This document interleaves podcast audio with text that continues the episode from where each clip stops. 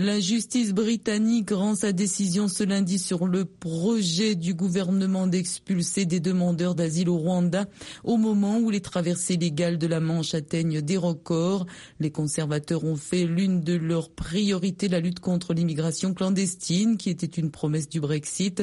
Les migrants clandestins n'ont jamais été aussi nombreux à traverser la Manche depuis le début de l'année. Environ 45 000 sont arrivés sur les côtes anglaises contre 28 500 l'an dernier. Quatre personnes, dont un adolescent, sont morts lors de cette traversée mercredi dernier.